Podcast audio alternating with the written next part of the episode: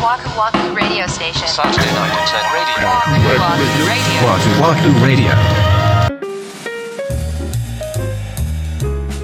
正月にする話で合ってんのかこれは。正月はまあ、正月はまあ終わってるからいいんじゃないでしょうか。大丈夫ですか？皆さん、ここからエンジンかけていくえらいま真面目な話をしてますいやいけど。や いや、いやでもこれ本当に多分切実というか、うん多分、うんそうですね。周りには聞きにくいから思い切って、まあね、まあね。ね、ラジオだと聞けるかなっていうことで。うん。俺が44まで独身やったとして、うんそれを理由に諦められるかなっていうとちょっと厳しい気はするのよね。まあ、結婚っていうものを？そうそうそうそう。へえ。でやってみなわからんじゃんっていうのは捨てきれない。へえ、そうなんか。うんトライしたくなるか。うん。だ俺はどっちかっていうと、やってみないとわかんないって思うまま独身で生涯を終えるよりは、一回やってみたらって思っちゃうタイプよね。ああ、まあ、そうね。まあ、ダメだったら、まあ、ダメだったでっていう、ね、ことの選択もまあ、できなくはないですからね。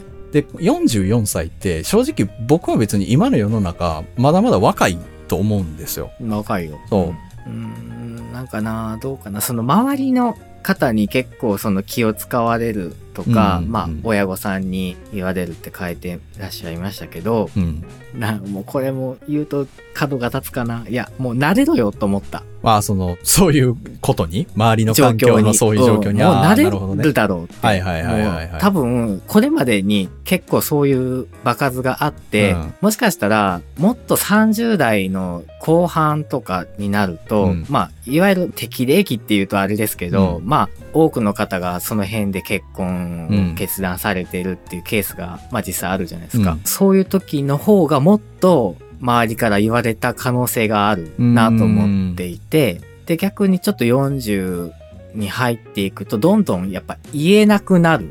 逆に周りが言いにくくなる。まあね、そうよね。触れちゃいけないんだなっていう空気感に変わってくる。そうかもね。うん、だから多分散々そういう嫌なシーンっていうのは経験されて、まあ、来たはずそうだね。うん。だからもう慣れちゃうしかないなと思ったの。その、とりあえずのところ、うんその結婚っていうところになるとまたちょっとステップが随分多いから、うんひとまずそこのいらない感情を沈めるためにはもう慣れるしかないんですよ、これ。そうだね。だからう、ん。世代的に、また僕たちの親の世代とか、うんうんうんまたその親の世代とかになってくると、多分ちょっと感覚って違う気はするんですよ。だいぶ違うでしょう。そう。そのうん独身でずっと生涯いるっていうことが、うん男性であれ女性であれ、多分感覚は違うと思うんですよね。うん、うん。その、なぜ結婚しないのみたいな感じがある気がする。でしょう。うん。もう俺は独身で行くんだよっていう決心があったら、う慣れたりとか、独身っていうことを、まあシャレにしちゃった方が僕は気は楽やと思うんですよね。いやもう俺独身だから分かんないんですよ、そういうのとか。うん。うん、楽な気はするんですけど、多分、そこまでこう、自分の道を決めきれてないんじゃないかなっていう気がするんですよね。ああ、そういうことね。うん。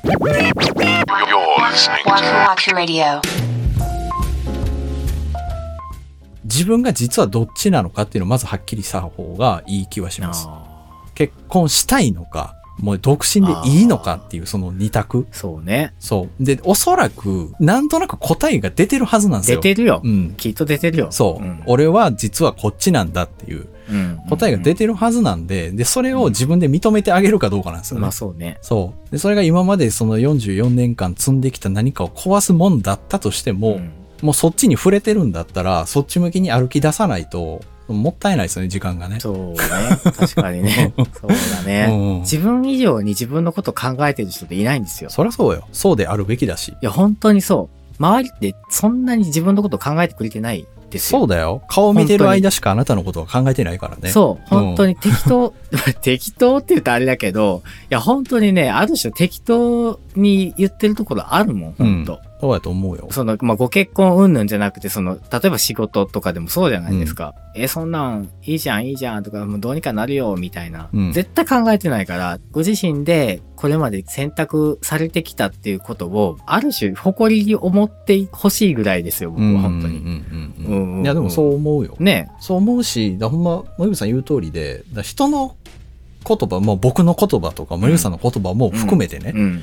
人の言葉でこういう人生の決断をなんか決めちゃうと、うん後でその人のせいにしちゃうから、そうね。で、そうなると、まあ、せいにされちゃった人も救いがないし、ね自分も救われないんですよ。自分のせいにできないっていうことが。そうですよねそう。だから自分自身で決めてこられたことに、なんだろうな。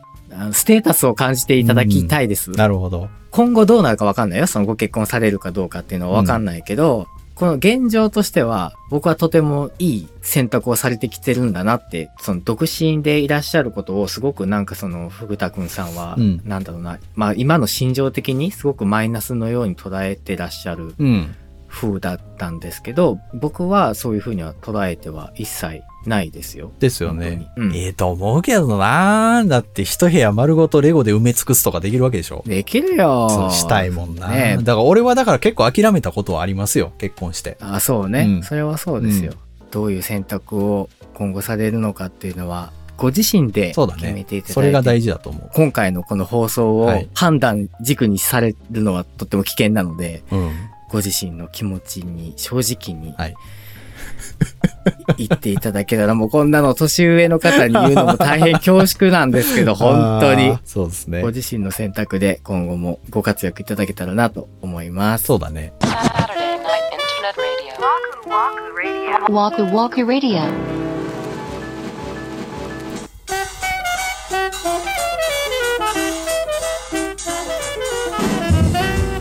はい、今週のワクワクラジオ、そろそろお別れの時間が近づいてまいりました。それでは今週もたくさんお便りを頂戴しておりますので、ご紹介させていただきます。はい。2通続けてご紹介させていただきます。はい。ワクラジネーム、アンドオクトーバーさんよりいただきました。いつもありがとうござい。ますワクワクラジオいつも楽しく聞かせてもらってます。117話でカセットテープのおすすめとアドバイスありがとうございました。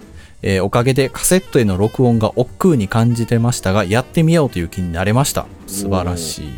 やはりソニーのカセットウォークマンが欲しいですね。探してみようと思います。これはもう沼の 第一歩目にね。踏み出そうとされている。はい。割と冒険ですからね、これは。ぜひあの、続報をお待ちしてますんで、これに関してはよろしくお願いいたします。お願います。えー続きまして、わくらじネーム、つねおさんからいただきました。ありがとうございありがとうございま。ますいつも楽しいトーク楽しませていただいております。アンダーグラウンド84で、イヤホンのコードをブラブラしていたら二度見するっていうお話をされてましたが、海外 Z 世代のトレンドとして、有線イヤホンは音楽を聴いている姿を演出するとトレンドになってたようですよ。うんえー、私も見てたまに iPod Nano にヘッドホンつないで聞いてます。たまに絡まってうーってなりますが、これはこれでいいもんですよ、ということでございはい。あます。りがとうございます。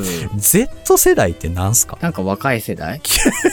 おっさん知らへん。そっから知らんっていう。ちょいちょい聞くんだよな、Z 世代って。そうねなんなん Z って？えー、1990年代中盤から2000年代終盤、2010年代序盤までに生まれた世代のことである。だから若い方々ってことですよ。僕らよりちょっと下の世代ってことそうか、じゃあ。ですかね。有線イヤホンは音楽を聴いている姿を演出するってなんかちょっとだから、あれだけどね。あれですよ。レトロブームだからさ。演出する必要あんのかって思うけどね。まあ、それもちょっと、ななんていうか、自意識というか、なんていうか。そういうことか。もうすでにそれが珍しいからトレンドになるのか。そうですよ。iPod なのにヘッドホンをつないで聞いてます。いいですね。ね iPod なのはいいですよ。いいですねうん、すごくいいと思います。いいですねうんありがとうございました。はい。それでは次回ですけども、1月の14日土曜日、また21時にお目にかかりたいと思います。はい。それでは本日も最後までお付き合いありがとうございました。お相手は森口と三。田村でした。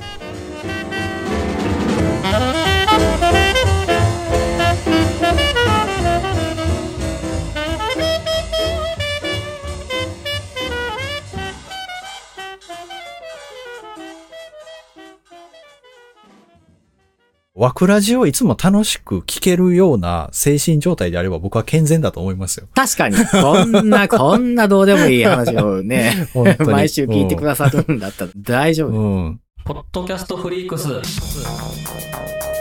2023年3月4日、大阪南波で、ポッドキャストをテーマにしたイベント、ポッドキャストフリークスを開催。総勢27組のポッドキャスターに会えるリアルイベント。入場チケット絶賛発売中。詳しくは、ポッドキャストフリークス、オフィシャルホームページ、ポッドキャスト -freaks.com をチェック。ポッドキャストラバーの皆様のお越しを心からお待ちしております。